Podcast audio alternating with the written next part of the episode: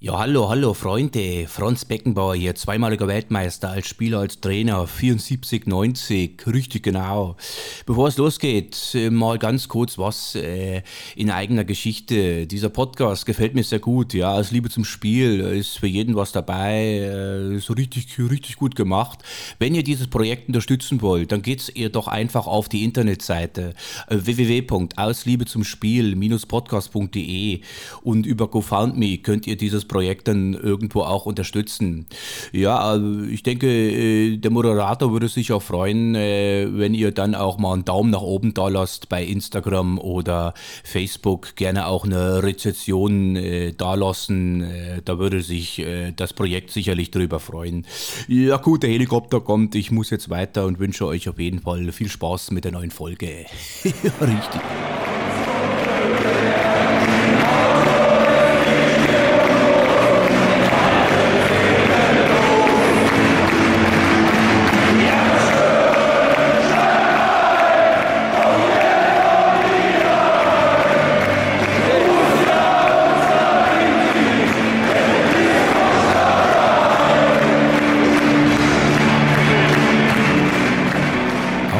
Zum Spiel, Folge Nummer 17. Heute melde ich mich aus dem wunderschönen Bundesland Thüringen. Genauer gesagt sitze ich hier in Erfurt. Das hat einen ganz bestimmten Grund, denn mein heutiger Gast, der hat sich nach seinem Karriereende im Sommer 2021 hierher zurückgezogen ähm, genauer gesagt nach Weimar in der Stadt, wo auch schon Schiller und Goethe beschlossen haben, äh, das weiter zu suchen. Er war der Beachvolleyballer der Jahre 2016 und 2017, also Deutschlands Beachvolleyballer des Jahres und äh, unter anderem auch in Rio bei den Olympischen Spielen hat er sein Land vertreten. Ich begrüße heute recht herzlich meinen Podcast Lars Flüggen. Hallo Alex, danke fürs Hiersein. Gerne Lars. Bei Wikipedia steht, dass du in, in Berlin geboren bist. Und als ich dir das gesagt habe, hast du äh, nur mit einem Schmunzeln reagiert. Willst du da vielleicht äh, was richtig stellen? Ja, das, äh, da sieht man den Informationsgehalt bei Wikipedia. Ähm, das ist falsch. Äh, geboren bin ich in, in Hessen, in der Nähe von Frankfurt am Main, in Lich. Licher Pilz kennt man vielleicht. Gell? Als Bier trinken, gell, genau. Da hat es mich aber nicht lange gehalten und dann äh, sind meine Eltern mit mir nach Nordrhein-Westfalen an Niederrhein gezogen. Nach, in die Nähe von Kleve. Und das erklärt ja auch, äh, dass du, äh, wie du mir gesagt hast, großer Borussia Mönchengladbach-Fan bist, weil die Elb vom Niederrhein ist natürlich äh, großer Bestandteil auch der, der vereinseigenen Hymne. Äh, Lars, du bist ja dem Beachvolleyballer natürlich in Deutschland hier im Begriff, aber du hast, wie du mir erzählt hast, auch eine fußballerische Vergangenheit, die dich ja eigentlich ja erst dazu berechtigt, hier heute zu sitzen. Äh, kannst du da mal ein bisschen drauf eingehen, wie es, wie es ähm, ja generell mit deiner sportlichen Laufbahn irgendwie so angefangen hat? Ähm, ja, ich glaube, wie, so, wie bei so vielen äh, hier bei uns fängt man einfach mit Fußball an. Also meine Eltern haben mich angemeldet im örtlichen Dorfverein äh, Pampers Liga hieß das irgendwie damals. Ich weiß nicht, ob das äh, nochmal, es war so mit, mit drei Jahren oder so, dass ich da dann angefangen habe beim, äh, wie hieß denn der? Erfgen war Bayern hieß der, hieß der Club. Ähm, und da Gesundheit. Dann, genau, so mit drei Jahren angefangen und ging dann irgendwie bis bis, ich glaube, aufgehört habe ich dann so mit zwölf Jahren oder so. Ähm, äh, das war damals auch so Achillessehnenverletzung hatte ich damals schon in dem Alter so und dann haben meine Eltern gesagt, dann ist dieses ganze Gerenne vielleicht nicht so das Richtige ähm, und haben, haben mir den, den Karrieresprung zum damaligen äh, 1. FC Kleve, äh, die haben Regionalliga damals gespielt, die hatten irgendwie gefragt, ob ich dahin will, aber mit Achillessehne und meine Eltern fanden das irgendwie denen war das nicht, sie wollten nicht in diese Fußballschiene, äh, Jugendarbeit, das, ich weiß auch nicht bin ich immer noch sauer auf meine Eltern. Dann wäre ich Profi-Fußballer geworden. Ne, natürlich, Lars. Äh, das ist ja ein einfacher Weg. Wenn man es einmal geschafft hat, kommt man ja auch oben an. Selbstverständlich bei dir.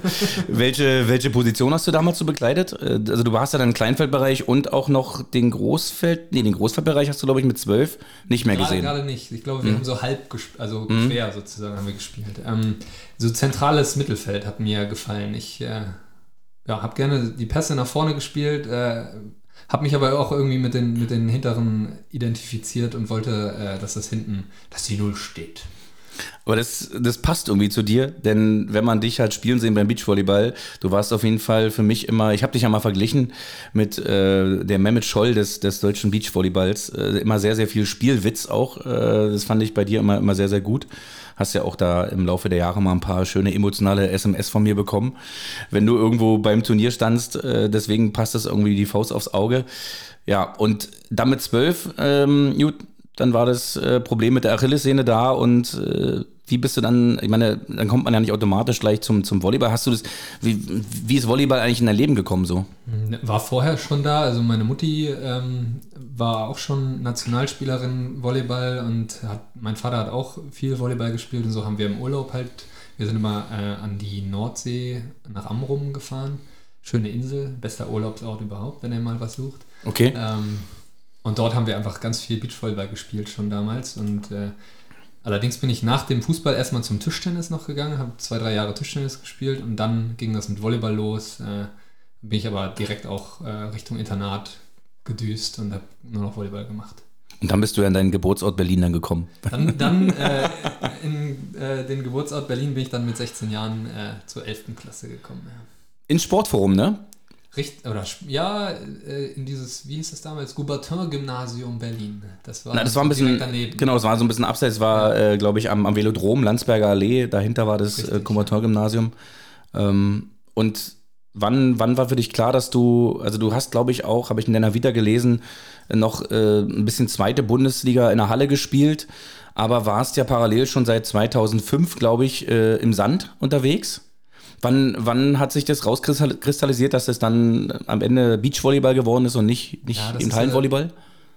So eine.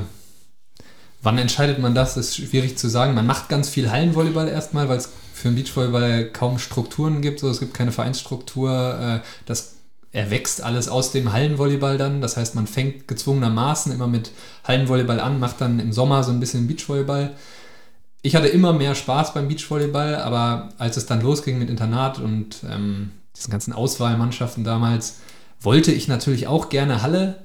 Ich war aber ein ziemlich schmächtiger Junge damals noch, äh, hatte so ein bisschen Talent am Ball mit der Hand, ähm, aber die Größe und die hat einfach alles gefehlt, so dass die Hallenleute gesagt haben, den wollen wir eigentlich gar nicht haben. Mhm. Ähm, da bin ich ganz froh drum nachhinein, weil dadurch habe ich mich äh, schon ganz früh dann fokussiert eben auf viel mehr Beachvolleyball und äh, ja, hat mir Spaß gemacht und dann bin ich da immer weiter, weiter reingegangen. Und dann irgendwann natürlich auch im Männerbereich, irgendwann dann auch deutsche Tour angefangen. Hab auch äh, eine Menge Partner an deiner Seite gesehen. Äh, kannst du dich vielleicht chronologisch noch daran erinnern, wie das alles angefangen hat? Und man ist ja, glaube ich, erstmal, äh, muss man ja, äh, musste man ja noch als, als, als junger Spund quasi äh, sich das verdienen, auf die deutsche Tour überhaupt, die deutsche Tour überhaupt spielen zu können mit vielen Qualiturnieren. Ähm, ja, das hat angefangen in. Also so, so, so, so getreu dem Motto, mühsam ernährt sich das Eichhörnchen sozusagen. So ist es, ja. Mhm. Es hat, hat angefangen mit dem, mit dem Wechsel dann nach Berlin. Da habe ich dann auch einen, einen Berliner Partner, mit meinem guten Kumpel Toni Helmut dann. Äh, den kennst du ja auch. Ja, den habe ich auch schon kennengelernt, ja. Genau. Ähm, ähm, das war halt einfach, wir sind zur Schule gegangen gemeinsam und haben dann äh, in den Sommermonaten die Turniere gespielt und äh, hatten dann immer es gab immer diese, diese Jugendtrainingslager, ähm, wo dann die Trainer ähm, wo du so Einzelgespräche, ganz wichtige Einzelgespräche mit dem Trainer dann hattest, wo du erzählen musstest, äh, was sind deine Stärken, was sind deine Träume, was sind deine, was hast du vor? Und da kam immer, kam immer die Frage, was ist dein größtes sportliches Ziel? Und wir wussten genau, wir wussten alle genau, wir müssen auf diese Frage antworten. Ich will zu Olympia. Und für mich und Toni war immer so völlig absurd, da zu sagen, ich will zu Olympia. Klar, wir hatten irgendwo diesen ganz entfernten Traum, zu Olympia zu wollen, aber mit 16, 17, 18 war das irgendwie für uns noch so weit weg einfach. Und ja, für uns war es immer ein bisschen ein Witz da dann noch zu sagen, okay, ja, wir wollen zu Olympia. Das ist gar keine Frage. Das größte Ziel ist Olympia und nur darauf arbeite ich hinaus. Und eigentlich war es so, dass wir einfach Spaß zusammen hatten und eine coole Zeit im Sommer hatte und äh, zu diesen Turnieren gefahren sind. So. Naja, und dann ähm, ist ja irgendwann nochmal äh, dein Talent dann auch äh, quasi mit dir durchgebrannt und du bist halt äh, immer besser und besser geworden. Äh, wann, wann war so für dich, wo du sagst, das Jahr, wo du den Durchbruch hattest, wo du sagst, äh, jetzt äh, warst du auf jeden Fall auf dem Zettel von so. Stimmt, wir waren gerade bei der chronologischen Abfolge. Ja. ich bin abgeschaltet. Das ist kein Problem, Lars. ähm, wann der Durchbruch war, ja. Also mit Toni habe ich gestartet und dann kam irgendwann der Wechsel, ähm, wo ich gesagt habe, okay, ich würde gerne nochmal was Neues. Und dann habe ich den äh, Stefan Köhler gefragt. Das war 2011, glaube ich. Ähm, mit Toni habe ich es geschafft, das erste Mal dann zu den deutschen Meisterschaften, glaube ich, 2010 zu schauen, also zu den Senioren-deutschen Meisterschaften in Timmendorf.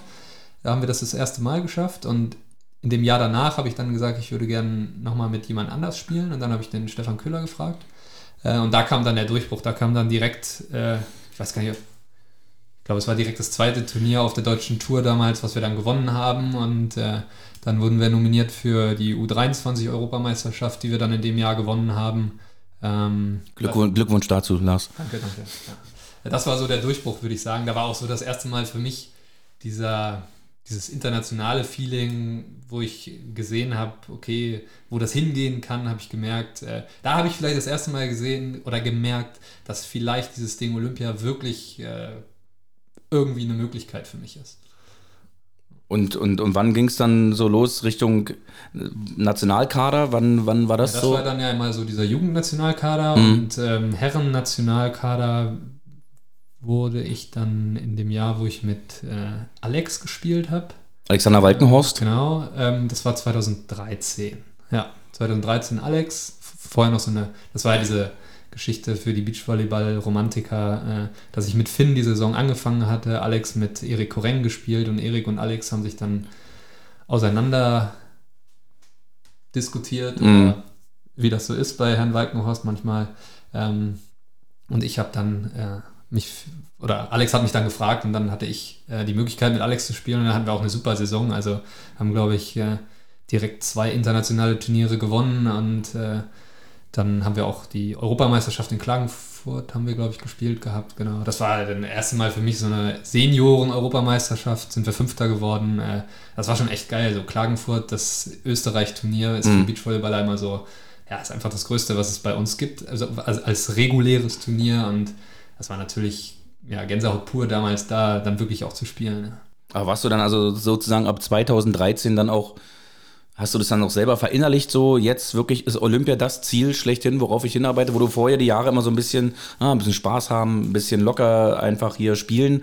Da kam das das erste Mal so in meine Gedanken, dass das wirklich möglich ist. Mhm. Also wenn man auf Europameisterschaft Fünfter wird, dann hat man so ein bisschen zumindest mal eine Vorstellung, weiß man, wie es abläuft, weiß man, wer die Gegner dann wirklich sind. Also ich war immer jemand, also als ich das erste Turnier auf der World Tour gespielt habe, äh, habe ich immer äh, die anderen Leute, die anderen Deutschen so gefragt, wer ist denn das da? Wer ist denn das? Und die haben mich immer, was, den kennst du nicht? Ja, das ist Phil Dallhauser. Ich so, ja, woher soll ich den denn kennen? So, ich habe mich, ich mich wenig für den Sport interessiert, der weit über meinem Level, also ich kannte alle, die auf meinem Level und so ein bisschen darüber und darunter, alle gegen die ich selber gespielt habe, die mit denen, die kannte ich super und wusste, was deren Story ist, aber so diese ganz großen äh, oder das, was viel weiter über mir war, ja, das hat mich kann man, nicht, nicht, so interessiert. Ich wollte, ich wollte einfach selber spielen. So. Kann, kann man so sagen, Phil Dahlhauser, so der Pelé des, äh, des Beachvolleyball, so, den kennt jeder und jeder wollte so sein wie er und ich bin dann da aufgekreuzt und habe äh, den deutschen Coach gefragt, du sag mal, wer ist denn dieser lange da hinten mit der Glatze?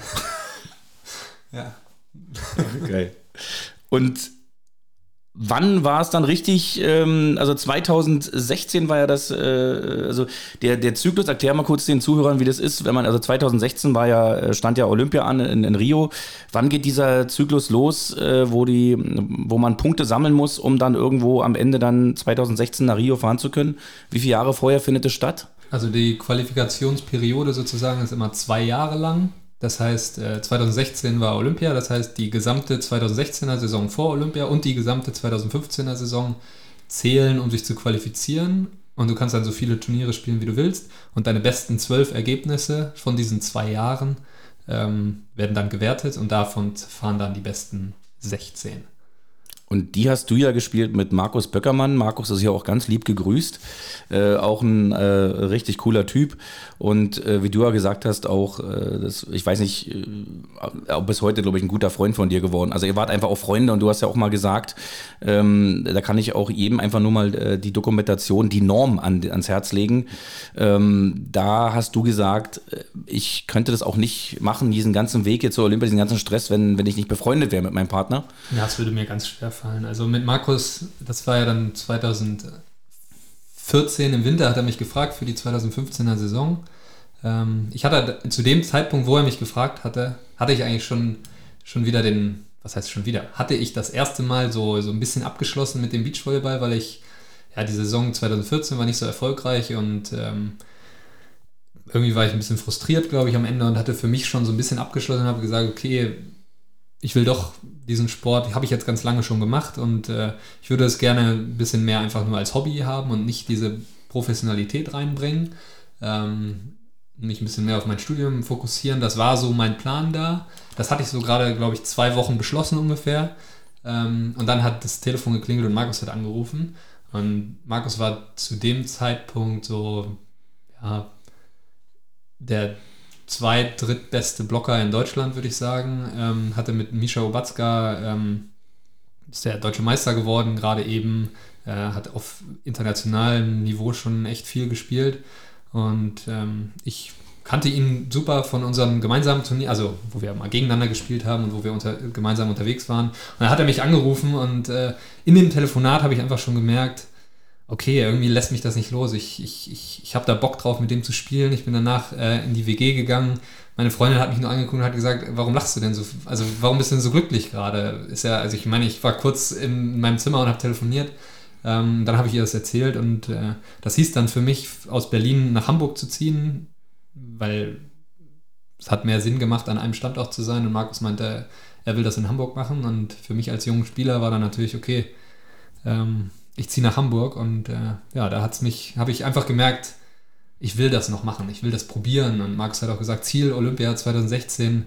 Auch da war für mich wieder, okay, Olympia 2016, lass uns das als Ziel dahinschreiben, aber ich mache das eigentlich weiterhin, weil es mir gerade viel Spaß macht und ich merke, dass du mich gefragt hast und ich geil finde, ich will das machen. Da fällt äh, mir gerade auf, dass ich einen ganz traditionellen Teil dieser, äh, dieses Podcasts einfach mal total übergangen habe. Und zwar den Leuten zu erklären, woher wir uns kennen. Und als du gerade das äh, Stichwort WG genannt hast, äh, da kann man es äh, ganz gut aufgreifen, dass ähm, unsere beiden Frauen, du bist ja verheiratet, ich äh, noch nicht, äh, die haben äh, auch zusammen früher Beachvolleyball-Meisterschaften, deutsche Meisterschaften äh, gespielt und auch gewonnen. Und ihr habt dann alle mal zusammen, äh, auch mit Jule in Berlin in der WG gewohnt. Mhm. Ich habe dich natürlich im Zuge äh, meines. Äh Stimmt gar nicht. Jule ist ausgezogen aus der WG und ich bin in die WG eingezogen. Ah, okay. So war der Ablauf sozusagen. Also Aber ich war mit Jenny schon zusammen und mhm. dann ist Jule aus dieser WG raus und dann bin ich da rein. Und da haben wir uns dann irgendwann mal im Laufe ja. äh, meines Zusammenseins mit Jule kennengelernt in Hamburg. Deswegen sitzt du heute hier. Und deswegen machen wir jetzt weiter mit Markus Böckermann. Kurzer Einschub. Kurzer Einschub, äh, ja, 2016. Und äh, ich hatte ja schon mal verwiesen auf diese Dokumentation, die Norm. Es war ja auch, äh, ich glaube, es endete am Ende in einem Turnier in Hamburg. Verbessere mich, wenn ich falsch liege. Und es ging um ein Match gegen äh, Jonathan Erdmann und Kai Matisik, äh, Deutschlands Beachvolleyball-Team Nummer 1, die auch schon 12, 2012 in London bei den, bei den, Olympischen Spielen waren. Und es hing alles an diesem einen Spiel. Ja. Hol uns mal ab, äh, wie dieser Nachmittag gelaufen ist. Ähm, ja, war, war, genau richtig, wie du es erzählt hast. Turnier in, in Hamburg, das äh, internationale Turnier in Hamburg, das war das letzte Turnier, was sozusagen für diese Qualifikationszyklus noch zählt. Und es war so, dass wir standen gerade auf Qualifikationsplatz 15. Joni und Kai standen, glaube ich, auf 16. Also wir wären beide dabei gewesen, wenn sich nichts geändert hätte. Und so Mexikaner, Juan Ontiveros und. Nee, warte, jetzt habe ich Juan Ontiveros und. Ach, ich krieg's nicht zusammen. Also da kann dir mein Fußballlexikon-Kopf auch nicht mehr helfen. Nee, Lombardo Ontiveros und Juan ich krieg's nicht, Mann. Nimm ihn Lopez. Egal, Lopez. Egal. Lombardo und Juan waren auf Platz 17. Mhm. Ähm, Und es ging dann sozusagen, wer schafft es in dem Turnier am weitesten, um die anderen beiden zu überholen sozusagen. Und die Mexikaner haben vor uns gespielt und die Mexikaner haben gewonnen gegen jemand anderen und waren dann schon so weit, waren dann sozusagen im Viertelfinale ähm, und damit hatten sie uns beide überholt, also äh, Joni und Kai und uns. Und wir haben dann gegen Joni und Kai gespielt, so unglücklich wie das ist. Ähm, Was war das dann, Achtelfinale oder? Das war dann, glaube ich, Achtelfinale, mhm. ja. Ähm, und der, der Gewinner von dem Spiel war dann bei Olympia und der Verlierer eben nicht, weil es war kein mhm. anderes Team mehr im Rennen sozusagen. Die Mexikaner waren schon vorbeigezogen. Ähm, ja, und das war dann dieses, dieses Spiel. Äh, ja, ich, ich kann mich tatsächlich an relativ wenig an dem, in dem Spiel erinnern. Ich kann mich an den letzten Ball erinnern ich kann mich daran erinnern, wie ich mich äh, vorher aufgewärmt habe. Aber an das Spiel selber kann ich mich an ganz wenig erinnern. So. Aber das war natürlich Emotionen pur dann vor dem heimischen Publikum dann auch. Alle Familie, alle Freunde wussten natürlich um diese Dramatik und waren da. Und ähm, ja, war ein unfassbares Erlebnis einfach danach. Diese, ja, ich, also diese Emotionalität habe ich, glaube ich, bei mir selber ja, fast noch gar nicht erlebt, die in dem Moment äh, aufkam. Es war schon geil. Vor allem, wenn ich mir vorstelle, dass du sagst, all die Jahre davor, ja, ich mache das nur, weil ich Spaß haben will ja. und dich selber äh, emotional, innerlich wahrscheinlich immer wieder gebremst, so, ach, alles ganz cool und locker. Ja, das Aber kam natürlich in den Jahren dann mit Markus, die erste Saison lief am Ende dann geil, so dass wir am Ende dieser 2015er Saison dastanden und sagen, okay, wenn der Cut jetzt wäre, wären wir fast, also wären wir fast dabei und da hat man gesehen, hat man nochmal gesehen, okay, das klappt, kann wirklich klappen. Und dann war natürlich diese 2016er Saison, die war voll in dem Stern, da habe ich voll dran geglaubt, dass wir es schaffen und äh, dann war das am Ende auf ein Spiel, hat dieses eine Spiel entschieden, was du die letzten zwei Jahre irgendwie versucht hast, dir aufzubauen. Ähm, ja, war halt ein Finale. War das, war das ein Dreisatz? Ich glaube, ging über drei Sätze. War es ein Tiebreak, der letzte Satz? Oder war das Zweisatz-Sieg? Ich glaube, wir haben den ersten Satz sehr deutlich gewonnen und jetzt ist ja da, da ja, ich habe ja gesagt, ich habe viel von den, ich kann den letzten mhm. Ball noch, das Spiel, ich glaube, wir haben 2 zu 0 gewonnen, aber da würde ich mich jetzt nicht drauf festhalten. Aber es war auf jeden Fall am Ende sehr, sehr eng, ne? War, also, der zweite mh. Satz, der war dann irgendwie eng, ja. nee, stimmt gar nicht. Und den ersten, glaube ich, knapp gewonnen und der zweite haben wir ganz hoch geführt und dann ist das so wie oft, du führst irgendwie 20, 15, sag ich mal, oder so und musst diesen einen Ball noch machen und dieser eine Ball ist dann der schwerste und ich glaube, die haben alles auf mich aufgeschlagen und ich habe äh, ganz oft äh, den Fehler gemacht oder wurde abgewehrt und bei 2019 irgendwie habe ich dann bestimmt was ganz Tolles gemacht. und wir haben, ja, haben da das Spiel gewonnen mit dem letzten. Wahnsinn. Also äh, ich habe Gänsehaut vom Erzählen. Äh, ich, ich, ich kenne ja auch, wie gesagt, diese Dokumentation, die Norm, äh, wo das alles wirklich auch ähm, ja, zugespitzt wird auf diesen Moment äh, und diese Erleichterung. Und ich glaube, Jenny und Jule war ja auch bei dem Spiel dabei. Mhm. Sie meinte, es, es war einfach unglaublich, äh, wenn man so mit dir ist und mit Markus ist. Äh, wie man sich da reinsteigert. Mir persönlich ging es so, als ich dich dann kannte bei der WM 2019 in Hamburg, als du mit Nils gespielt hast, mit Nils Ehlers. Äh, ich weiß noch, wie ich bei euren Spielen äh, mich braucht. Also es war ähnlich, als wenn der FC spielt, ja. Du brauchtest mich nicht mehr ansprechen. Ich war so drin in dem Spiel, habe jeden Ball gefeiert und ähm, ihr habt ja auch eine geile Vorrunde gespielt und äh, ihr wart so einfach für mich so dieses sympathische Team, natürlich auch mit Tole Wickler zusammen, äh, die am Ende Vize-Weltmeister geworden sind. Das war ja auch so die Geburtsstunde auch von, von Tole Wickler, äh, diese, diese WM. Und eine mega Stimmung da am Roten Baum in Hamburg. Ich glaube, fast über 10.000 Zuschauer oder fast 10.000 Zuschauer dort. Und äh, aber du und La, äh, Nils, ihr wart irgendwie für mich so charismatisch, der lange, geschlachsige Berliner Nils, ja. Und du. Ähm, ja? ja. Also der ist auch breit, oder? Der ist auch breit. Ein, ein Monster. Nils ist natürlich ein Monster. Äh, und da ging es mir aber auch so, dass ich so emotional dabei war. Und als ihr dann äh, so unglücklich und knapp ausgeschieden seid, da habe ich zu Jule gesagt, ich gucke nie wieder Beachvolleyball, ja. Das ist für mich hier vorbei. Und dann bist du zum nächsten Spiel von Tole Wickler gegangen. Genau, dann bin ich zum nächsten Spiel von Tole Wickler gegangen und habe äh, wieder von vorne angefangen. Aber ähm, was auch so charismatisch war, ist, oder bis heute auch, womit die Leute dich ja verbinden, ist auch so dein Fischerhut.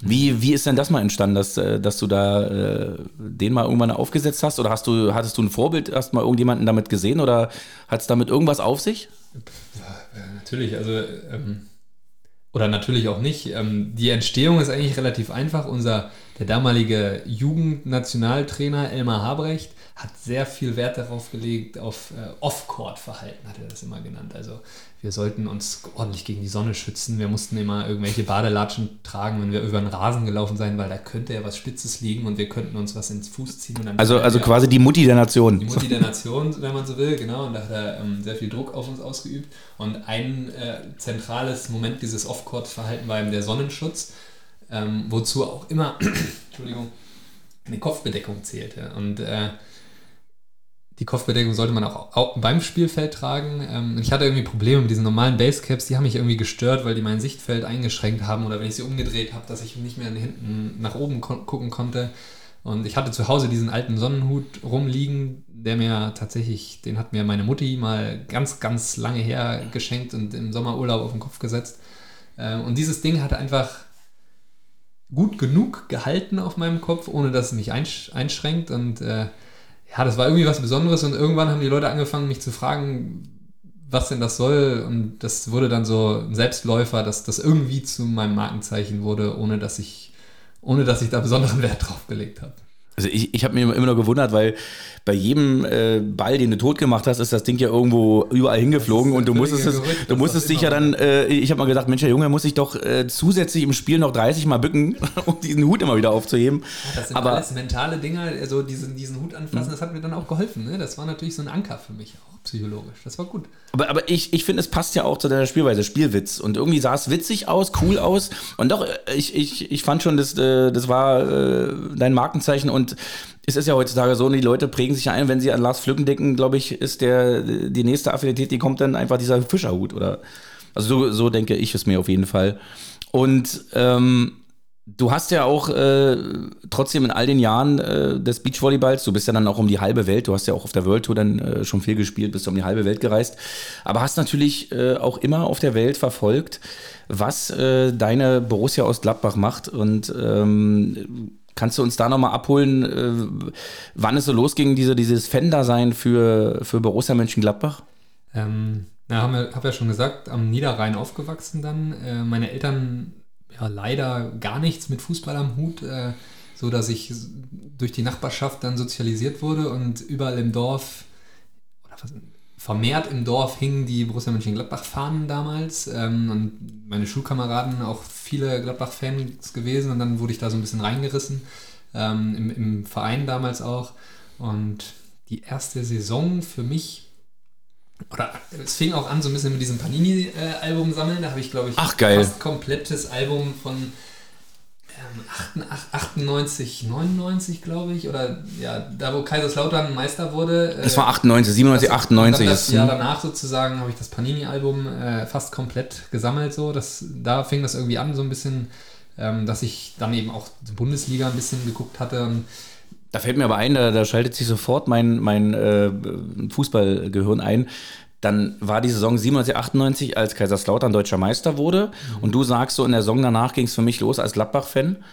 Also so, jetzt kommen die Momente. Jetzt kommen die Momente, ja genau. Denn, denn ähm, äh, ich glaube, ein Jahr später, also der FC ist ja 98 das erste Mal abgestiegen aus der Bundesliga und ein Jahr später ist Borussia Mönchengladbach abgestiegen aus der Bundesliga. Das weiß ich, weil Toni Polster zu euch gewechselt ist.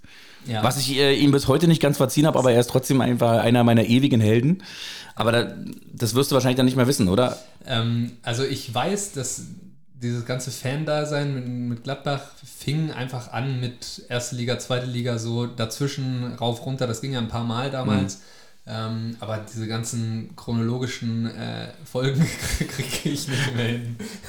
Du bist ja auch, äh, bist ja auch entschuldigt, weil ähm, weil du ja auch, sag mal, um die ganze Welt gereist bist und da vergisst man das schon mal. Da vergisst man das schon mal an, an einem schönen Strand in Mexiko oder Richtig. Thailand oder sonst wo.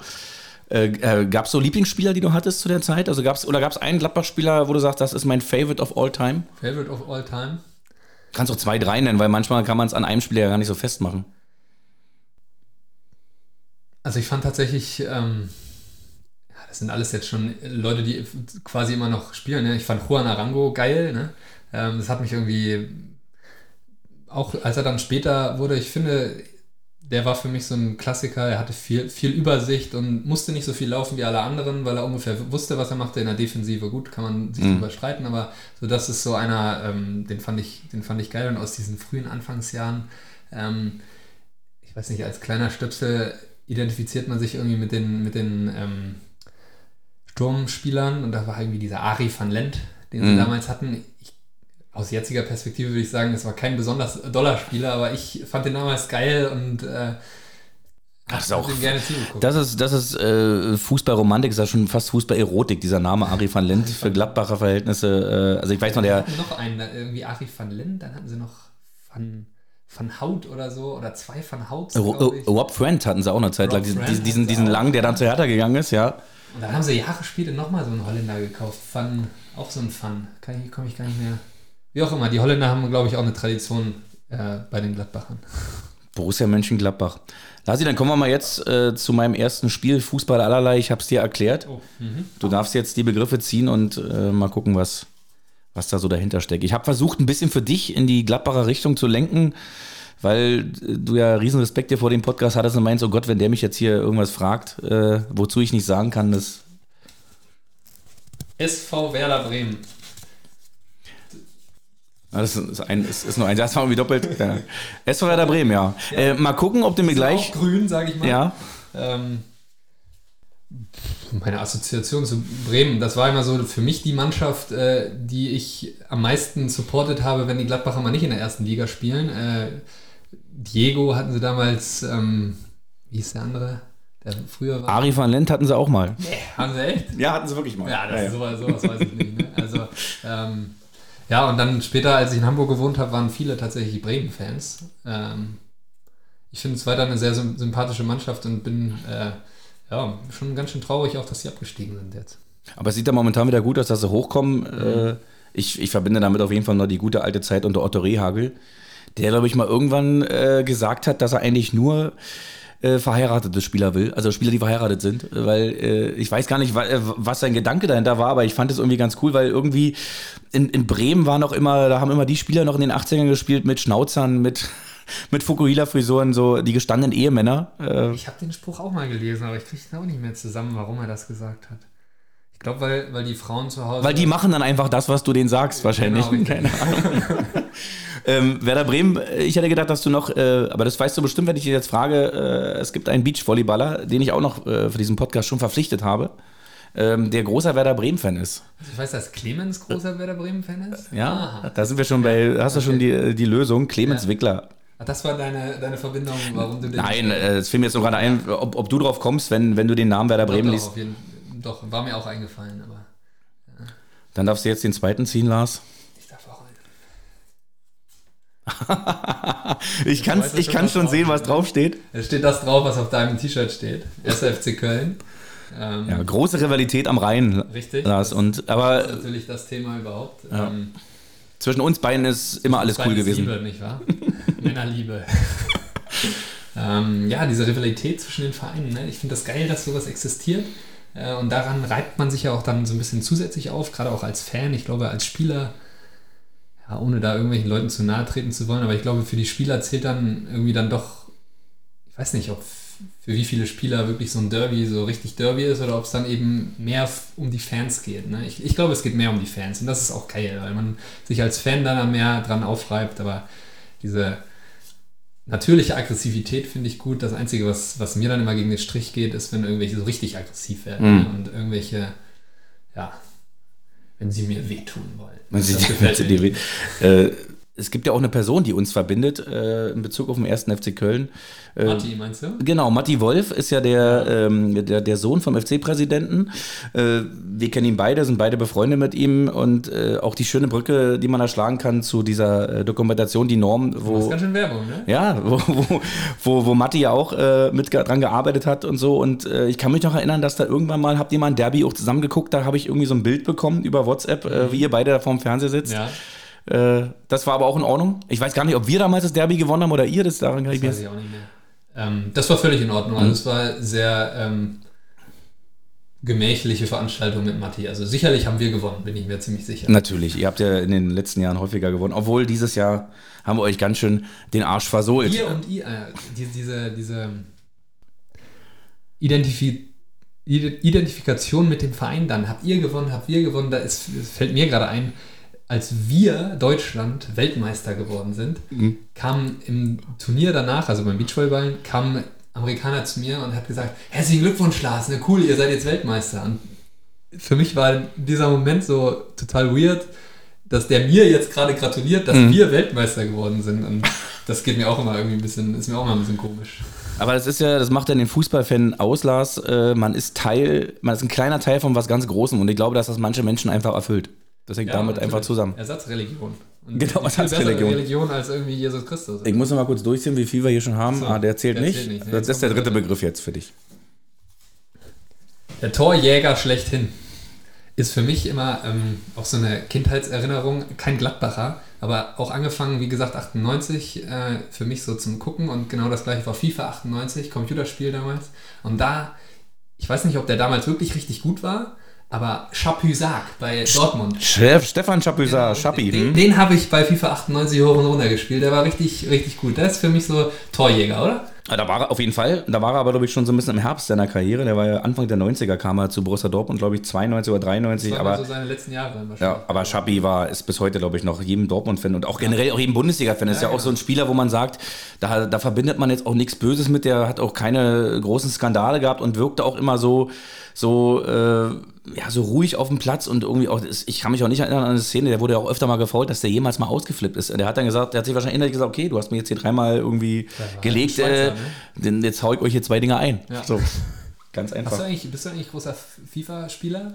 Ähm, ich also bin natürlich äh, Konsolenkind, klar, äh, auch noch vorher noch äh, Amiga 500, äh, so, oh. so ein bisschen die Computergeneration Anfang der 90er. Äh, dann irgendwann natürlich ja FIFA, aber ich bin jetzt auf, wenn, wenn ich spiele, auf Pro Evolution Soccer äh, umgesprungen. Habe das auch schon mal in, in einer Podcast-Folge, wo ich selber interviewt wurde, erzählt, dass ich denke einfach, dass die Japaner vom Spiele entwickeln oder mehr Ahnung haben als, als Kanadier. Weil EA Sports kommt ja, ist ja sind, sind, wir sind oder Kanadier. ich bin damals, das war auch mit Tony Helmut, dann haben wir viel gespielt, sind wir damals irgendwie so rübergewechselt zu Pro Evo, mhm. aber dann wieder irgendwie zurück Jetzt geht man wieder zurück, meinst du, ja? Ich weiß nicht, ich bin da auch raus. Also äh, äh ab und zu überkommt es mich, aber, aber äh, du weißt, mit, mit Frau und Kind äh, ist ja. es nicht mehr so einfach, Lars. Ja, ich muss noch warten, bis äh, das Kind alt genug ist. Aber äh, wenn das eine Herausforderung war, und dann greife ich nochmal ganz kurz von ganz vorhin auf, wo du gesagt hast, du hast mal Tischtennis gespielt. Also da müssen wir uns auch nochmal auf jeden Fall duellieren. Ja. Dennoch, ich war drei Jahre lang in einem Tischtennisverein. Ernsthaft? Ja, ja aber das liegt weit zurück. Ich glaube, ja. da haben wir auch nie Turniere gespielt, ich war immer nur beim Training. Das hätte mich frustriert. Ja. Der nächste Begriff, Lars. Oh ja, Max Eberl, ganz aktuell. Hab mir, ich weiß gar nicht, vor ein paar Tagen jetzt das, das Video angeguckt, wo es äh, verkündet hat, dass er aufhört. Sehr, sehr emotional. Super emotional, ja. Da ja, hat man selber total die Emotionen abgekriegt. Äh. Ich bin doch der Meinung, äh, dass er so die Anfangsjahre bei Gladbach als Spieler ja auch hatte, genau in der Zeit, als du Richtig, ja. so angefangen hast. Der war äh, ewig da und mhm. hat, war so eine Konstante damals in der Abwehr. Für mich damals nicht so präsent, aber ähm, das ist einer, an den ich mich auch noch erinnern kann. Ne? Ähm, Jetzt, wenn man ihn jetzt sieht, finde ich, er sieht immer so ein bisschen kugelig aus, so im Gesicht. Auf jeden Fall gut, gut genährt, aber. Aber auf jeden Fall traurig, dass der da aufgehört hat. Bin mal gespannt, äh, wie der sich da jetzt wieder fängt und was dann kommt. Ich hoffe nicht, dass das irgendwie so ein Ding ist, dass er jetzt allen was vorgespielt hat. Glaube ich aber eigentlich nicht. Dass er nächstes Jahr dann bei Bayern sitzt oder so. Äh, Glaube ich aber eigentlich nicht. Ich nehme den das ab und. Äh, ja. Also ich bin auch als, als, als Köln-Fan jetzt auch nicht äh, so sehr gefangen in meinem Fan-Dasein für den FC, dass ich jetzt irgendwie nicht sagen würde, was da in den letzten Jahren bei Borussia Mönchengladbach passiert ist, äh, ist, ist nicht lobenswert oder so. Ne? Also die haben äh, gerade in Person von Max Eberl dort riesen Arbeit gemacht und unfassbar diese dieser wie wir vorhin schon gesagt haben, dass es damals für mich losging mit erste Liga, zweite Liga und dann gab es diese äh, Saison mit, mit Favre, wo sie so fast schon abgestiegen waren und Favre das dann irgendwie noch äh, ähm, wieder rumgerissen mhm. hat. Und ab dem Moment ging es ja dann so stetig bergauf. Äh, das war dann, glaube ich, auch ungefähr ähm, so die Zeit von Max Eberl, wo er dann äh, als, als genau. Sportdirektor ähm, da gestartet ist. Und äh, ist schon cool, was er dann. Also er wird das sicherlich federführend, man kriegt ja mal von außen immer nur so ein bisschen mit, aber die ganzen Transfers und so, ich glaube, das hat er ganz gut gemacht. Auch so die, die, die Zeit, wo Marco Reus dann kam äh, aus, aus Aalen und äh, ja. ich glaube, war die Favre-Saison. Da haben sie ja im großen Park alles abgeschossen. Ja. Äh, leider ist dann äh, Marco Reus dann zu Borussia Dortmund gewechselt. Also die Dortmund-Fans freut es natürlich, aber Ja, das war traurig. Kannst du den Zwei nächsten- darf ich noch, ne? Zwei darfst du noch, Lars. Sind ja nur noch zwei drin. Das Fußball. Stefan Effenberg. Oh, der Tiger, der an Tiger. Den, an den Skandalfinger, ne? Ja, Ähm. 94 WM äh, Spiel gegen Südkorea. Aber lange vor meiner Zeit, aber trotzdem Ja. weiß man das, ne? Ja. Und dann hat er irgendwie, ähm, ist mir auch in Erinnerung geblieben, als er als Trainer angefangen hat, hat er doch irgendwie ähm, Mourinho imitiert.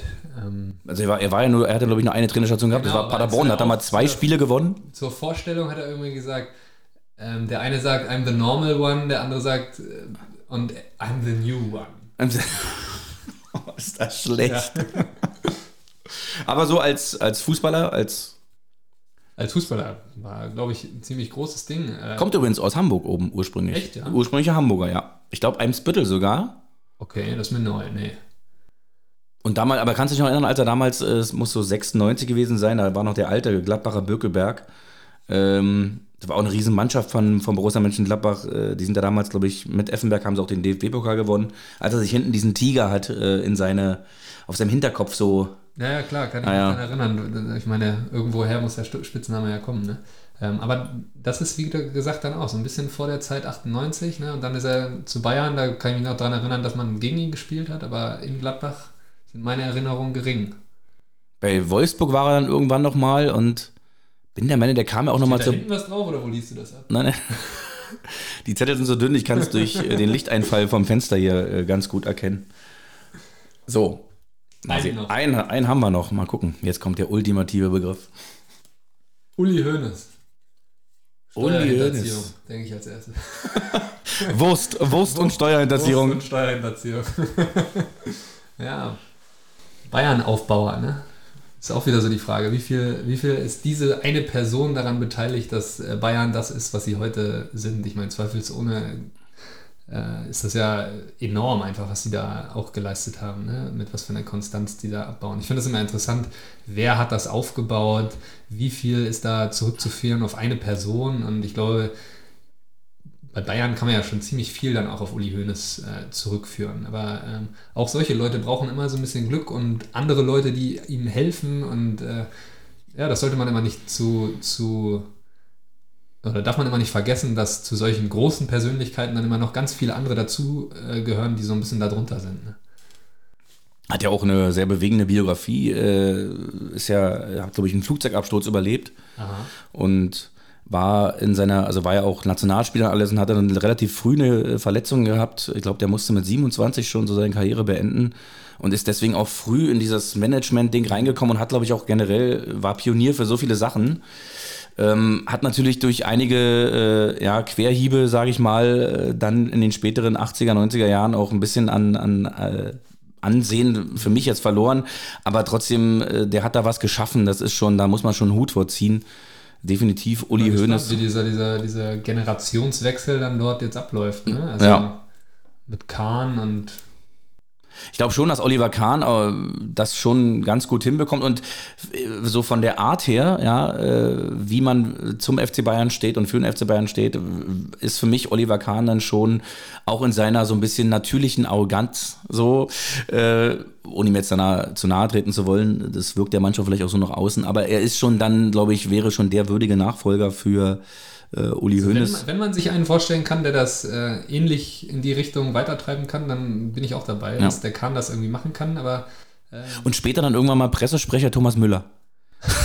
Pressesprecher Thomas Müller. Weiß nicht, ob er sich damit zufrieden gibt. Ja. Aber ich glaube, der ist auch so mit dem FC Bayern verbunden, äh, ähnlich wie Uli Hoeneß. Also das, was sich ja dann auch wieder, ne, da muss man auch wieder sagen, ich bin ja auch großer Fan vom Lokalkolorit und äh, das sehe ich beim FC. Ähm, das sehe ich in Gladbach zum Beispiel auch mit Max Eberl, der da jahr, äh, jahrelang einfach, da geht wirklich einer, der, äh, der, der grün-schwarz geblutet hat, sozusagen.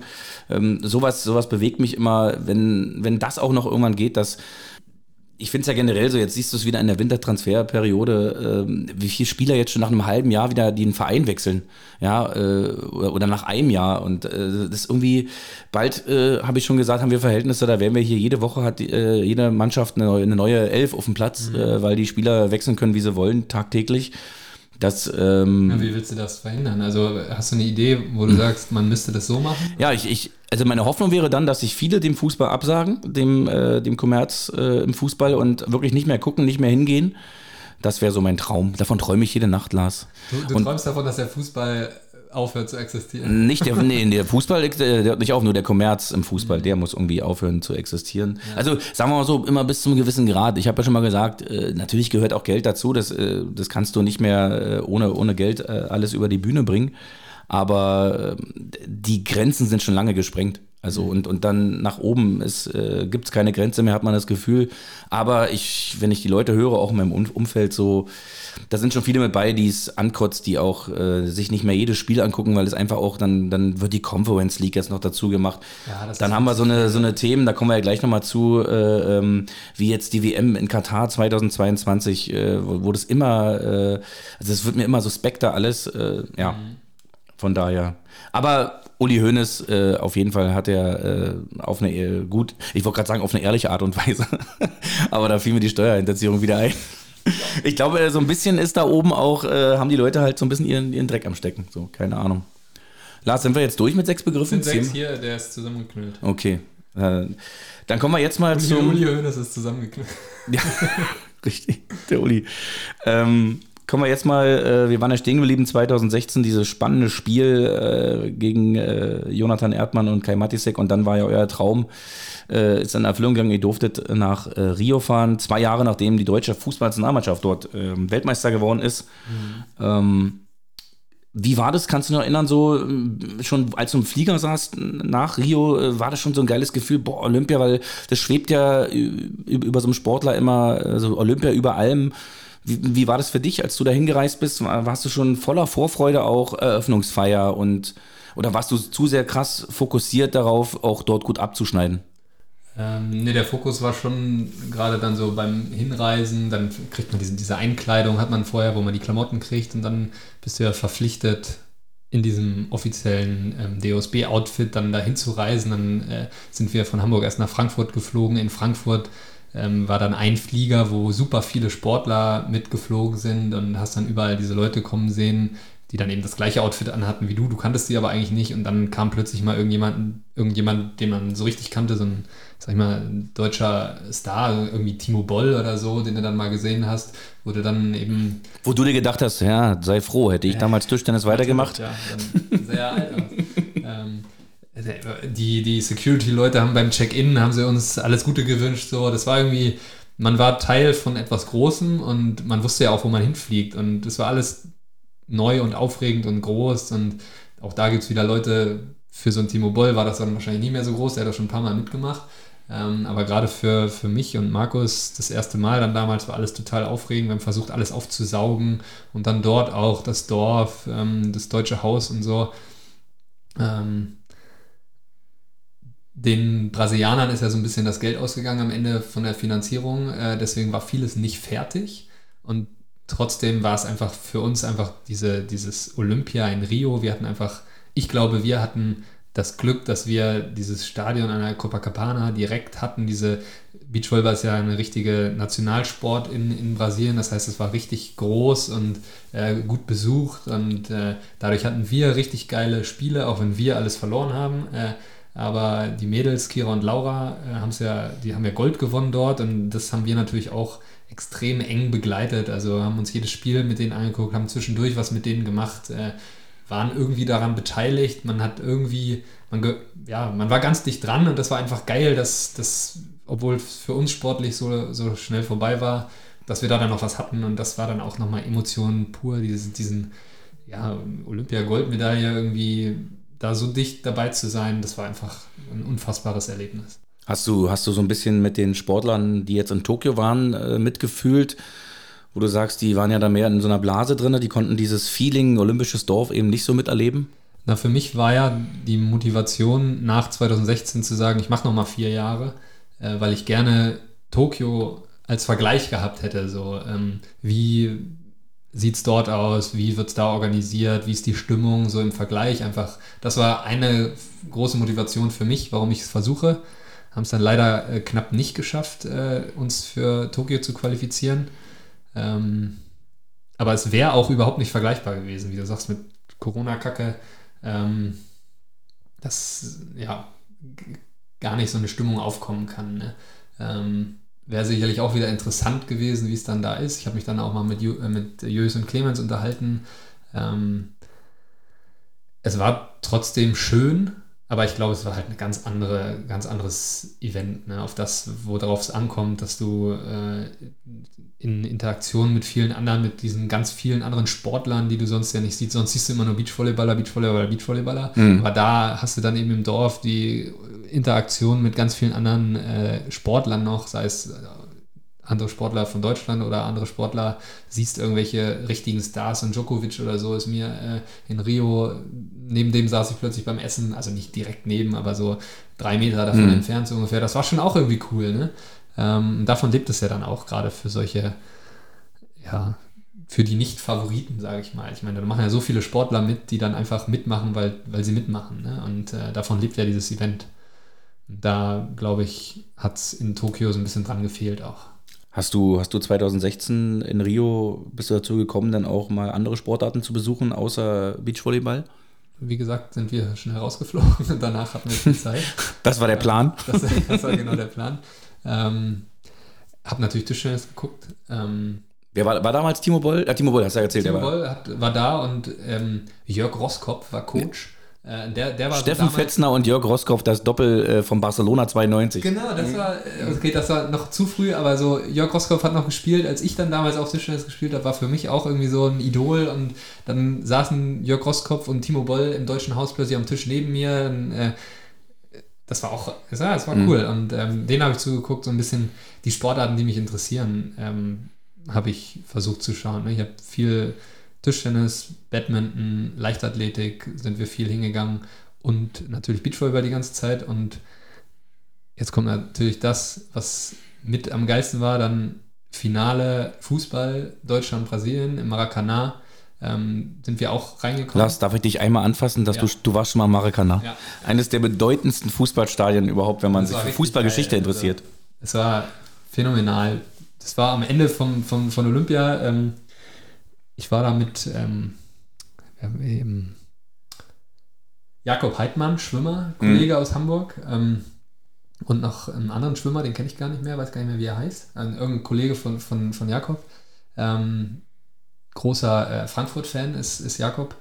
Ähm, mit dem waren wir damals da, haben irgendwie diese Tickets noch bekommen. Also wir hatten immer so Möglichkeiten, über ein DOSB Tickets für die einzelnen Veranstaltungen zu bekommen, aber das Ding war natürlich komplett ausverkauft und irgendwie haben wir es geschafft, dafür Tickets zu bekommen. Äh, es war ein sehr feuchtfröhlicher Abend und es war einfach ja, super Stimmung in diesem Stadion. Die Brasilianer haben da gesungen ohne Ende und wir, so ein bisschen Deutsche, waren so ein bisschen zusammengefercht in, in einem Block, aber trotzdem noch komplett, also überhaupt nicht abgetrennt oder so von allen anderen. Ähm, mega Stimmung, Deutschland 1-0 Führung gegangen, dann 1-1 und dann ging es in die Verlängerung und dann ging es, glaube ich, mit Elfmeterschießen zu Ende, oder? Weißt du das noch? Ich glaube, ja, Elfmeterschießen. Ne? Ich glaube, es war Elfmeterschießen und dann haben sie gewonnen. Also ich weiß, dass, dass Timo Horn im Tor stand. Ja, das äh, war hm? Timo Horn. Ähm, und die Bender-Brüder waren dabei. Ähm, und natürlich Neymar auf der anderen Seite. Ähm, aber für mich so die Emotionalität in diesem Stadion, die die Brasilianer darüber gebracht haben, waren auch wieder einmalig. Und es war wirklich so, dass wir ganz normal im Stadion standen, so ein bisschen zusammen, aber wir standen in der vordersten Reihe von diesen Deutschen sozusagen und direkt vor uns die Reihe waren ganz normale brasilianische Fans. Äh, und es war für mich phänomenal, diese Emotionalität, die die alle rübergebracht haben. Dann kam das 1-0 für Deutschland und die Reihe vor uns, wir natürlich übelst ausgeflippt und die Reihe vor uns dreht sich um und zeigt uns die Mittelfinger ins Gesicht und da kam so richtig, da habe ich mir wieder an den Kopf gefangen, warum muss das so sein, ne? Mhm. Aber es ist nicht mehr passiert. 1-1, ähm, Elfmeterschießen und mit, mit Beginn der Verlängerung kamen äh, Polizei und Militär dann zu uns rein und hat uns dann so abgetrennt. Und da habe ich mir wieder gedacht, Alter, was soll das? Also, mhm.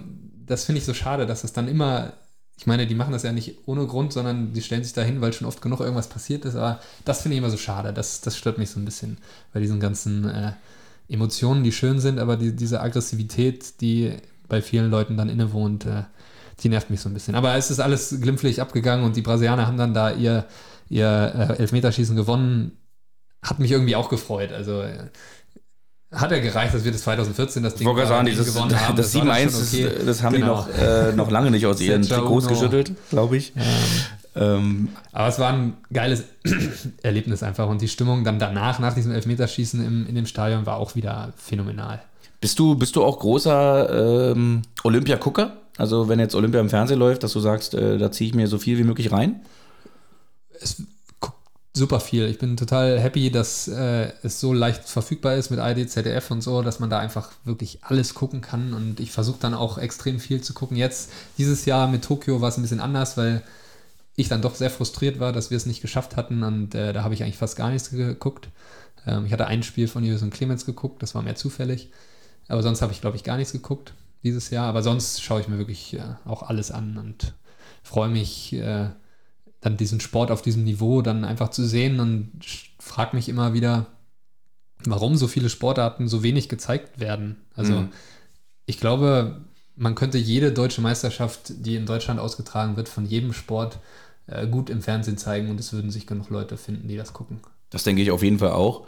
Und ich habe ja zum Beispiel auch zur WM 2022 äh, in Katar eine klare Meinung, dass ich mir das nicht angucken werde bei der Winterolympiade jetzt in Peking bin ich natürlich auch geteilter Meinung, habe aber da aufgrund äh, dessen, dass man in den letzten Jahren so viele äh, ja, andere Sportarten durch, äh, so wie jetzt Beachvolleyball oder andere Sportarten, wie gesagt, kennengelernt hat, so ein bisschen ja, so die innere Meinung gehabt oder bekommen, dass ich sage, ich werde mir das auf jeden Fall im, im, Fernsehen angucken, weil die, diese Sportler, diese Sportarten haben es einfach verdient, im Fokus zu stehen. Die sind, äh, stehen immer unter dem großen Scheffel von Fußball, Eishockey, Handball. Mhm. Ähm, und es gibt tolle, einfach überragende Sportler, äh, die, die äh, fast noch mehr investieren für ihren Sport, als, als das Fußballprofis machen. Und äh, die bekommen dort eben die große Bühne, wie du sagst. Diese Sportarten sind ja alle ausgelegt eben auf Olympia. Äh, deswegen werde ich mir äh, Peking auf jeden Fall, so, sofern es geht, äh, im Fernsehen auch an, anschauen und das auch ein bisschen verfolgen. Freust du dich da auch schon drauf oder was hast du für eine Meinung dazu? Ähm, ach, zu der politischen Sache, ja, ist eine ganz schwierige Sache. Also die Leute, die das im Endeffekt entscheiden müssen oder die da die Macht haben, denke ich mal, ist IOC und so. Und ich glaube, dass die, denen muss man irgendwie Druck machen. Wie kriegt man wie kriegt man bei denen Druck aufgebaut? Ist natürlich, die, bei denen geht auch wieder alles über das Finanzielle. Ne? Ähm, da ist die Frage, wie kriegt man auf die Leute Druck aufgebaut und ob du das jetzt guckst oder nicht. Es müssen halt viele sein. Ich weiß nicht, ob das der richtige Ansatzpunkt ist. Ne? Ähm, aber prinzipiell, glaube ich, sollten solche Veranstaltungen einfach nicht in, in solche Länder vergeben werden. Da sollten irgendwie so ein moralischer Kodex äh, sollte, sollte es da geben. Ähm, es ist schade, dass, es das, dass das nicht normal ist. Ne? Rechnest du mit, mit irgendwelchen Protestaktionen dort? Von Sportlern meinst mhm. du? Also was, was, was so die Fußball-WM in Katar betrifft, habe ich mal gehört oder gelesen, dass die denen irgendwas starten wollen. Mhm. Ähm, ist ich, äh, weil, weil Jule. Ich auch, dass irgendwelche Norweger jetzt Peking so ein bisschen, äh, da habe ich auch irgendwas am Rande gelesen gehabt. Aber wie auch immer, ja, wie du gesagt hast, für, für viele Sportler ist dann eben dieses, diese Olympischen Spiele was so Großes, dass, dass sie dann in dem Moment vielleicht nicht bereit sind, dazu zu sagen, ich bin jetzt der, der sagt, nee, das will ich nicht, weil mhm. das in Peking ist, sozusagen. Ähm, aber dann, wenn einem die Menschenrechte dann da wichtig sind, dann sollte man das natürlich machen. Aber diese Abwägung ähm, musst du erstmal treffen dann in dem Moment. Ne? Wobei Von es ja auch. ist es leicht gesagt, hey, Menschenrechte sind so viel mhm. wichtiger als mhm. dein blöder einmal Olympia sozusagen. Aber ja. in dem Moment, wo du persönlich betroffen bist, denkst du dann immer wieder anders. Ne? Wo, wobei es aber auch eine ganz schöne Zwickmühle ist. Ne? Man einerseits, so der, der Meinung bin ich auch ganz klar, sollte Sport nicht politisch sein. Sport sollte im Doch, Gegenteil. Sport ist immer politisch. Ja, sollte aber eigentlich nicht so. Na, also, warum denn nicht? Na, zumindest ich, ich sehe so, es sollte einfach die Menschen verbinden und es sollte nicht von der Politik als Werkzeug benutzt werden. So meine ich das. Mhm. Sport äh, ist, ist ein ganz eigenes, eine ganz eigene Kraft für sich. Ähm, andererseits äh, natürlich, wenn du dann die Bühne dort hast und dort eine Protestaktion dann startest, dann sieht es die ganze Welt. Ja, das ist natürlich auch äh, wieder ein Vorteil. Es ist, es ist eine schwierige Situation. Es gibt tausend Meinungen dazu. Ähm, aber ich denke, wir beide sitzen auf jeden Fall vom Fernsehen und, äh, und werden uns Peking angucken. W Katar, WM, guckst du das oder, oder enttäuschst du mich jetzt hier mit irgendeiner Aussage, Lars? Nein. also wir waren ja auch oft in Katar haben in, in Doha Turnier gespielt. Ähm, völlig absurd auch, weil sie sich dieses Turnier einfach gekauft haben, damit ihr Te Team, was sie sich aus anderen Nationen zusammengekauft haben, irgendwie äh, Fuß fasst auf der World Tour. Ähm, boah. Ist schwer. Ist, ist schwer. Ähm, wie sagen Sie immer, im Vorfeld von Olympia gibt es immer wieder die gleichen Themen mit äh, Menschenrechten und Probleme beim Bau oder was auch immer. Und am Ende sagen sie immer, ja, es wird sich alles klären, wenn dann die Spiele sind, dann wird alles toll. Und ich glaube, das ist beim Beachball, beim, beim Fußball dann genauso, bei so einer WM. Ja, es wird sich alles klären. Wir, am Ende nach dem Turnier äh, werden wir auswerten, wie denn das Turnier war, sozusagen. Und ähm, darauf beruhen, berufen diese Leute sich immer und es gucken einfach genug dass äh, es sich für sie immer noch auszahlt, äh, egal wo sie hingehen, Hauptsache das Geld stimmt. Wenn, wenn nicht, Lars, also ich werde auf jeden Fall eine Gegenveranstaltung starten. Äh, oh ja, mir, da bin ich mir, mir alte Fußballvideos angucken von der WM 90 oder 94. Äh, wahlweise für dich, wenn du dann kommst, können wir uns auch äh, die besten, das heißt, äh, die besten den Spielzeiten von Deutschland lässt ein altes Spiel laufen. Genau, richtig. Und wir können uns auch wahlweise, wenn du dann äh, dazu kommst, äh, auch die äh, Abstiegssaison von Borussia Mönchengladbach nochmal die schönsten Gegentore irgendwie geben, wenn das, wenn das für dich äh, okay ist. Lasi, dann kommen wir jetzt mal zu unserem wunderschönen Karriereraten. Ach so, stimmt. Und du hast drei Spieler für mich. Ja, viel zu einfach, habe ich im Verlauf unseres Gesprächs. Ey, das, das, denkt man immer, aber äh, mir ist mal aufgefallen, dass ich oft die schwierigen errate und bei den einfachen manchmal mir selbst im Weg stehe. Also, mhm. du darfst äh, anfangen, Lars, nennen äh, erstmal nur die, die Station und vielleicht kannst du mir vorab sagen, ob der Spieler noch aktiv ist oder nicht. Okay, ich fange mal. Also mit dem muss ich anfangen. Der ist nicht mehr aktiv. Jetzt kommen die Stationen, ne? Mhm. Und chronologisch, das ist natürlich auch ganz wichtig. Aber erst ab, ab Männerbereich. Ab Männerbereich. Ja. Soll ich dir das Jahr auch dazu sagen oder nur. Nee, erstmal nicht. Sag okay. mal. Ich, ich berufe mich vielleicht nochmal irgendwann aufs Jahr, wenn ich gar nicht, gar nicht drauf komme, aber erstmal will man es immer. Erster Simmeringer SC. Simmer. FK, FK Austria Wien. Ja. Torino Calcio. FC Sevilla. Ja, Toni Polster. Du bist stark. Ja. Hatte ich mir vorher zurechtgelegt okay. einfach, aber kam natürlich schon äh, im Gespräch jetzt einmal ja. zugange, dass das deiner überhaupt ist. Der Toni ähm, Polster, eh. Also richtig stark Ja, ich denke, dass die Chancen, dass Deutschland gegen Österreich gewinnt, stehen 70, 50.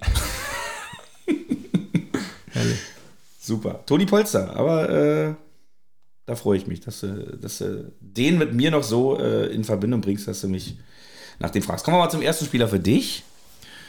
Also, der äh, kommt gebürtig aus Frankreich, hat bei Olympique Allais äh, angefangen, dann Start Brest, FC Metz. Ist der noch aktiv, die Frage? Achso, der ist noch aktiv. Aha. Entschuldige bitte. Start Brest, FC Metz, Galatasaray Istanbul, Olympique Marseille. Warte, ich habe eine Vermutung. Ich würde weitermachen. FC Bayern München. Oh, nee, doch nicht.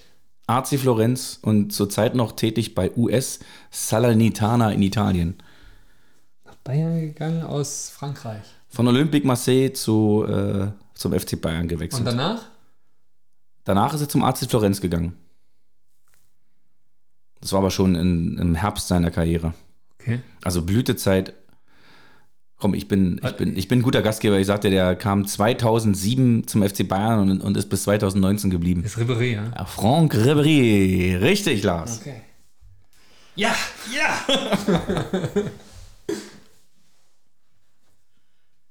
Jetzt muss ich den nächsten. Du musst jetzt den nächsten für mich wieder. Okay. Den schaffst du auch, bin ich mir ganz sicher. Also, die erste Station bei den Herren.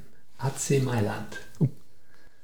AC Mailand, okay. Dann Grashopper Zürich. VfB Stuttgart. FC Bayern München. Giovanni Elber. Ja, schon wieder so stark. Stimmt, der war äh, bei Grasshoppers Zürich und äh, für mich der erste Fußballer, den ich kenne mit weißen Schuhen. Damals beim VfB Aha. hat er, äh, dachte mal, was hat der denn da? Der hat den weißen Schuh in Deutschland äh, salonfähig gemacht. Ja. Ach, Riesenstürmer, Giovanna Elber, also auch ein geiler Typ. Er muss haben Spaß. War mal sein, mal sein, sein Credo. Kommen wir ich zum war nächsten. überrascht, dass er hier als erste Station bei den Herren AC Mailand hat. Ich hätte irgendwie was Brasilianisches dann, aber dann ist er direkt. Ja. So läuft es ja oft, ne? So läuft es oft bei den Brasilianern. So, erste Männerstation hatte der Spieler hier bei Rot-Weiß Aalen. dann Borussia Mönchengladbach und dann Borussia Dortmund. Ja, also, haben wir ja auch schon drüber gesprochen. Das ist der Marco. Der Marco Reus, richtig. Mensch, Lars, Ich dachte, ich. da habe ich es dann doch zu einfach gemacht jetzt für dich, ja?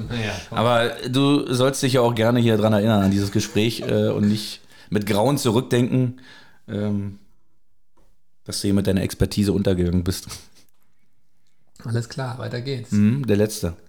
Werder Bremen, Oh, St. Pauli, Freiburg, Borussia München. Max Kruse. Ja. Den hatte ich in meiner allerersten, in meiner allerersten äh, Folge wurde ich den auch abge, also hat, hat mich äh, Emil den damals gefragt oder abgefragt und ich bin nicht drauf gekommen. Ach, und jetzt hast Und es jetzt habe ich mir das gemerkt, okay, komm, ja, spätestens Max, mit Union dann und richtig. Max Kruse, ja. Ähm, was sagst du aktuell zu seinem Wechsel zu Wolfsburg jetzt? tatsächlich habe ich das, als ich ihn rausgesucht habe, erst mitbekommen. Ich hatte es gar nicht mitbekommen. Warum? Hatte, hatte der schon wieder einen Skandal bei den Unionern oder wieso ist er da weg? Also, ich, ich äh, hatte gedacht, okay, jetzt, äh, ich weiß nicht. Also was, was, was man gelesen hat, war, dass äh, bei Union wäre der Vertrag wohl ausgelaufen.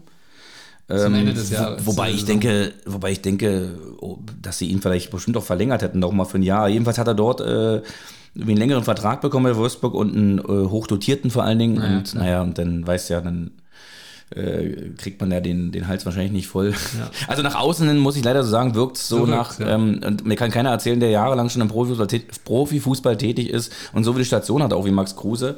Ja, und auch überall, wo er war, hat er ja auch äh, seine Spuren hinterlassen, äh, auch im- mal jetzt auch im positiven Sinne. Aber wer, der, der musste ja eigentlich im Prinzip im Geld ertrinken und deswegen, wie kann man jetzt die Chance wegballern mit Union Berlin, die vielleicht den Pokal zu holen? Äh, also das, das entzieht sich meiner, meiner, meine, meines Verständnisses einfach dieses, Du dieser kannst immer, sportliche Erfolg. das Geld, was du verdienst, kannst du immer genauso schnell wieder ausgeben. Ne? Es ist ja immer, egal was du kaufst, die Skala nach oben ist immer offen. Also Geld loszuwerden ist, glaube ich, kein Problem. Und äh, äh, ja, da fehlt dann so ein bisschen die Erdung oder die, die Bodenständigkeit, dass eben nicht alles direkt rausgeworfen wird, dass mal ähm, einfach sich gesagt wird, okay, das brauche ich und alles andere wird dafür verwendet und dass man irgendwelche sinnvollen Sachen vielleicht macht. Ne? Und ja, was du sagst, ganz klar, wenn du die Chance hast, einen Pokal zu gewinnen, dann ist es irgendwie schwierig zu verstehen, dass man das, dass man da wechselt. Aber anscheinend ist das für ihn eben eine untergeordnete Rolle. Ne? ja, aber Ich glaube schon, dass er gerne Fußball spielt. Ich meine, wenn man ihm zuguckt, finde ich, ich, ich gucke ihm gerne zu eigentlich. Ich finde finde seinen Spielstil ganz cool. Ähm, aber es scheint ihm wichtiger zu sein, dann mehr Geld zu verdienen, glaube ich. Ja, aber wie, wie du schon, schon gesagt hast, ich meine, das Geld lä- lässt sich schnell ausgeben, ne? aber so ein Erfolg, also wenn- ich sag mal, jetzt, wenn er jetzt den, die Chance gehabt hätte, den DFB-Pokal mit Union zu gewinnen, ja, Ja. was ja wirklich ein Meilenstein wäre, das, da, da hätte er sich dort äh, verewigt und somit äh, wird er in ein paar Jahren nur noch einer von vielen dort sein. So, das denke ich mir immer so, dieses, ähm, äh, da würdest du für immer in den Geschichtsbüchern stehen und das hat er sich irgendwie damit genommen, nur um jetzt in Wolfsburg, aber im Endeffekt ist es so, du kannst es nicht mehr ändern und äh, du kannst ja auch, weißt du, wenn du jetzt Fan von einem Verein bist, ähm, das hat Nick Hornby mal in seinem Buch so schön beschrieben, Fever Pitch, ähm, letztendlich sind alle Fußballer, die auf dem Feld dort stehen, sind die Vertreter. Die sind gerade deine Vertreter. Du bist großer Fan von Borussia Mönchengladbach, weißt aber auch von den elf Leuten, die jetzt da unten gerade spielen, denen ich gerade, mit denen ich gerade mitfieber, ja, die sind vielleicht in ein, zwei Jahren komplett eine neue Mannschaft oder die sind alle weg. Äh, ich werde immer noch in 30, 40 Jahren aber hier zu Borussia Mönchengladbach halten. Deswegen muss man es immer differenzierter sehen, zu sagen, äh, der war jetzt eine Zeit lang da, man muss die Zeit mit dem Spieler vielleicht genießen und dann ist er irgendwann weg. Nur ähm, so ist es halt heutzutage. Kommen wir, mal, Halt, ja. kommen wir mal zum letzten Spieler für dich. Noch führe ich 3 zu 2. Kann Lars Flüggen in letzter Minute noch ausgleichen? Aber, aber, aber aber, ich, aber ich traue es ihm zu. Also, der letzte Spieler hat angefangen beim FC Santos in Brasilien, ist dann zum FC Barcelona und dann zu Paris Saint-Germain. Das ist doch bestimmt Mr. Neymar. Korrekt, da ist der Ausgleich. Ja, ja, ja, aber- 90. Minute, Lars Flüggen. Ja, den habe ich natürlich genommen, weil, äh, wie du schon davor schon erzählt hast, beim Olympiafinale 2016 hast du den live spielen sehen. Hat der nicht, glaube ich, auch den den entscheidenden Elfer dann verwandelt oder das entscheidende. Tor irgendwie geschossen? Auf jeden Fall das Tor geschossen. Einen Elfmeter hat er sicherlich auch reingemacht. Ob es der entscheidende war, weiß ich nicht. Oder entweder den ersten oder den. Ich weiß es nicht mehr. Hat auf jeden Fall Tore geschossen. Und alle sind ausgerastet. Auch, auch irgendwie verrückter Vogel, Neymar. Also eigentlich auch, äh, ein super Fußballer, aber in seiner Außendarstellung auch äh, mag ich ihn jetzt auch nicht mehr. Also ist kein Spiel so so ähnlich wie Cristiano Ronaldo, wo du sagst so so Theatralik und so viel. Obwohl ich es ziemlich bitter fand 2014, äh, da war er glaube ich auch da im, im Viertelfinale war es glaube ich gegen oder im Achtelfinale gegen die Viertelfinale gegen die Kolumbianer, die ihn dann glaube ich so böse gefault haben. Äh, dass er, da hatte, glaube ich, nicht viel gefehlt, äh, da hätte er querschnittsgelebt sein können bei diesem mhm. Foul und dann ist er ja gegen uns auch ausgefallen.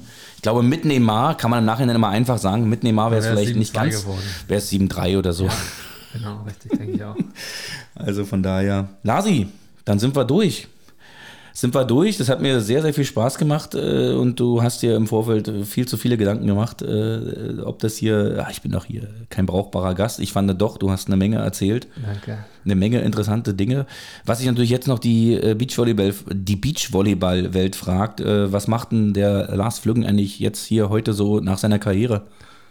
Ähm, ja, mein meine Millionen, die ich verdient habe, äh, ausgeben. ausgeben und unter meinem Popo äh, warm halten. Nee, ich ähm, wohne jetzt in Weimar mit meiner Familie und äh, mache mein Chemiestudium zu Ende, mache da gerade den Master und äh, schau mal, wo es mich, oder schau mal, was dann aus dem Chemiestudium am Ende draus wird. Und äh, geplant ist, weiter in Thüringen zu leben, hier mit Familie, ähm, so wie ich mir das äh, immer gewünscht habe, dass man eben dicht an der Familie ist, an Großeltern und viel zusammen machen kann und äh, ein bisschen eine ruhige Kugel schieben. Ich finde, da hast du als, als Chemiker die richtige Mischung im Leben einfach auch gefunden. Lars, ich äh, sage danke. Ich glaube, ich werde bald großer Karl Zeiss Jena-Fan. Ja, denke ich auch. Dann gehen wir da gemeinsam hin. Da habe ich übrigens auch gute Connections. Da kann ich uns bestimmt mal Karten besorgen. Lars, vielen, vielen Dank.